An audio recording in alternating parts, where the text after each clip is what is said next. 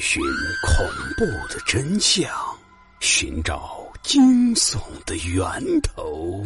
欢迎收听老刘讲故事，让你我一起彻夜难眠。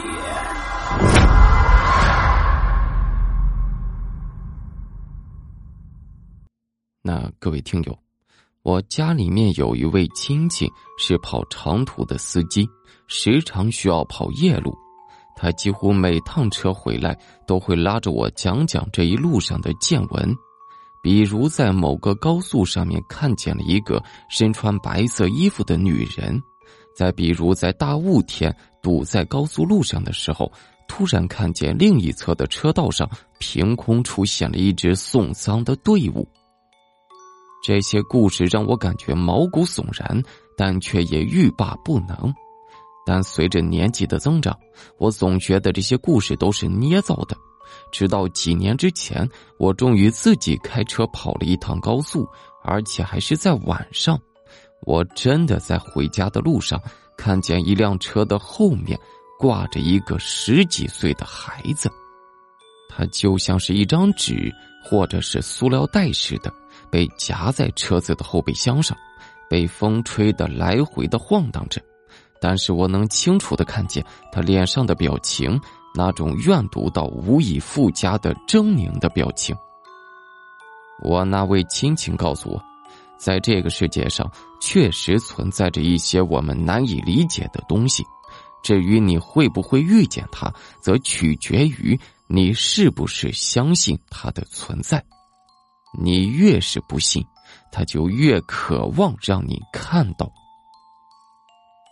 那我们今天要说的这件事情，同样也是发生在高速路上的，主角依然是我和楼下的老陈。经过几天的寒冷，我家这边终于是现在有了春天该有的温暖了。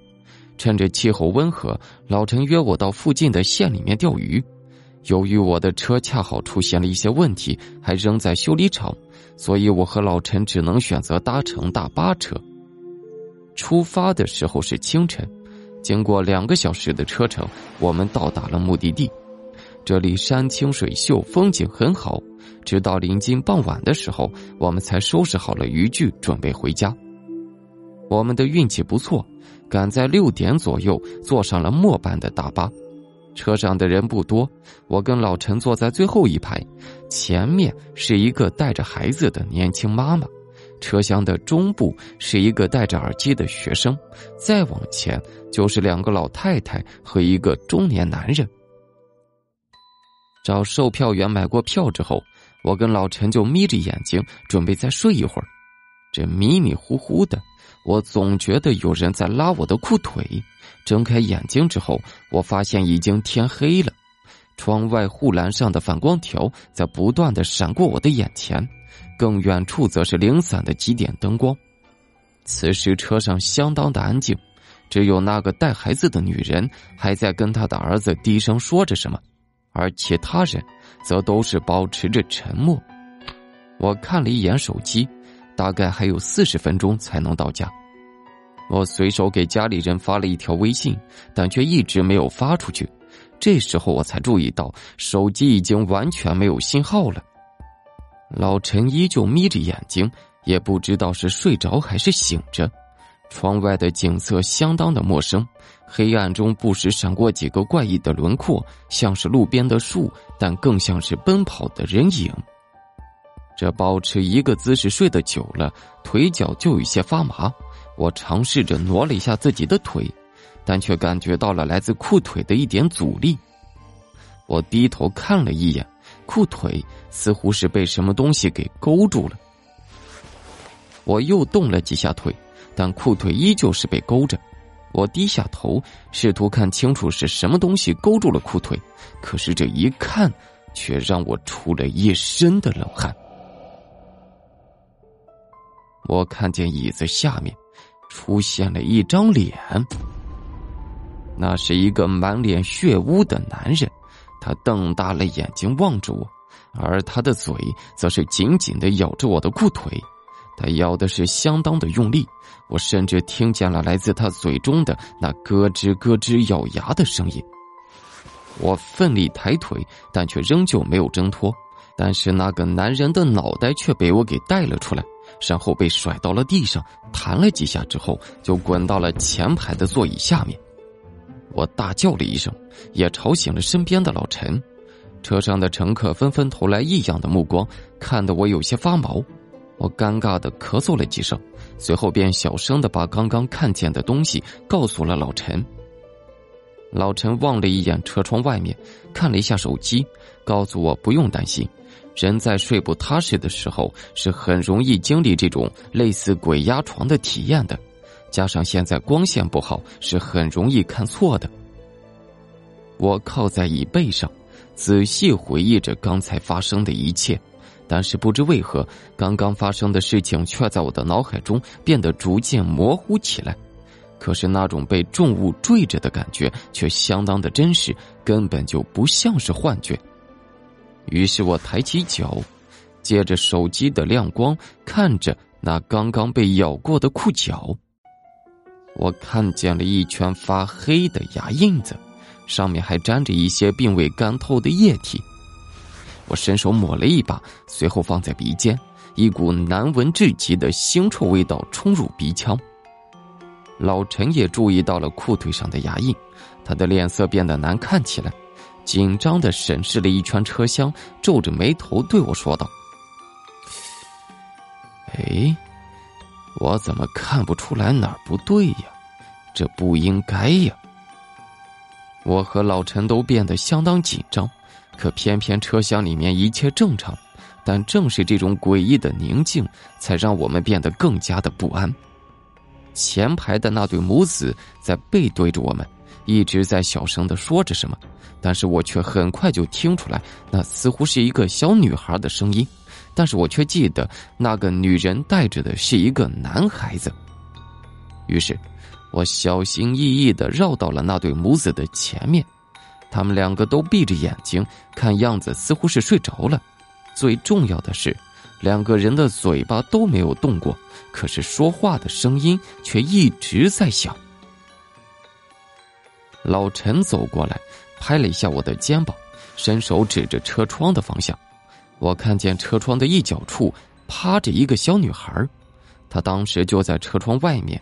头发被风吹得乱飘着，可却是稳稳当当的把脸贴在车窗上。就在这时候，那个戴着耳机的学生却突然站了起来，他指着前面大喊着：“哎哎，没路了！”我立即转脸看向了大巴的前方，两条汇聚在一起的光柱照亮了前面近百米的路，可灯光尽头的黑暗却在飞速的向我们靠近着。可那却并非是车灯没有照亮的范围，而是一条巨大的深沟。一阵刺耳的刹车声音过后，大巴停在了距离深沟仅仅一米远的位置。司机脸色惨白，满身的冷汗。他转头望了一眼我们，打开车窗向外面看了一眼。很快，司机就缩回了脑袋，浑身发抖的跟我们说道：“嗯，坏了。”碰见脏东西了。我学着司机的样子，从车窗探出头去，发现前面的路一片的坦途，那道深沟也消失不见了。更可怕的是，我们当时是停在高速上的，周围全都是呼啸而过的车流，很难保证我们不会被后车追尾。可一旦把脑袋缩回车里，车窗外面又恢复了诡异的平静。不仅看不见任何一点灯光，就连周围驶过的车也看不见。幸好老陈想出了办法，他走到司机跟前说了几句话，司机难以置信的看了他一眼，随后发动了车子，对着前面的深沟开了过去。车上的乘客不明所以，都在大声的呼喊着停车。我瞥了一眼大巴的后视镜，顿时浑身发凉。从后视镜里。我看见大巴的后轮上面竟然长出了好几颗脑袋，他们把嘴巴张大到一个不可思议的角度，在死死的咬着车轮，而大巴的前挡风玻璃上隐约出现了一个巨大的轮廓。那是一个惨白的巨大的人影，但比正常人要臃肿许多。我一下子联想到了前几年在网上看到的车祸现场图，瞬间明白，那个人是被压扁了的。内脏和血肉从他的腹部被挤出来，然后同样被压扁，整个人就像是一个巨大的风筝，挡住了整个前挡风玻璃。随着大巴开过那条深沟，车前的景象开始逐渐恢复正常，周围也出现了其他的车子。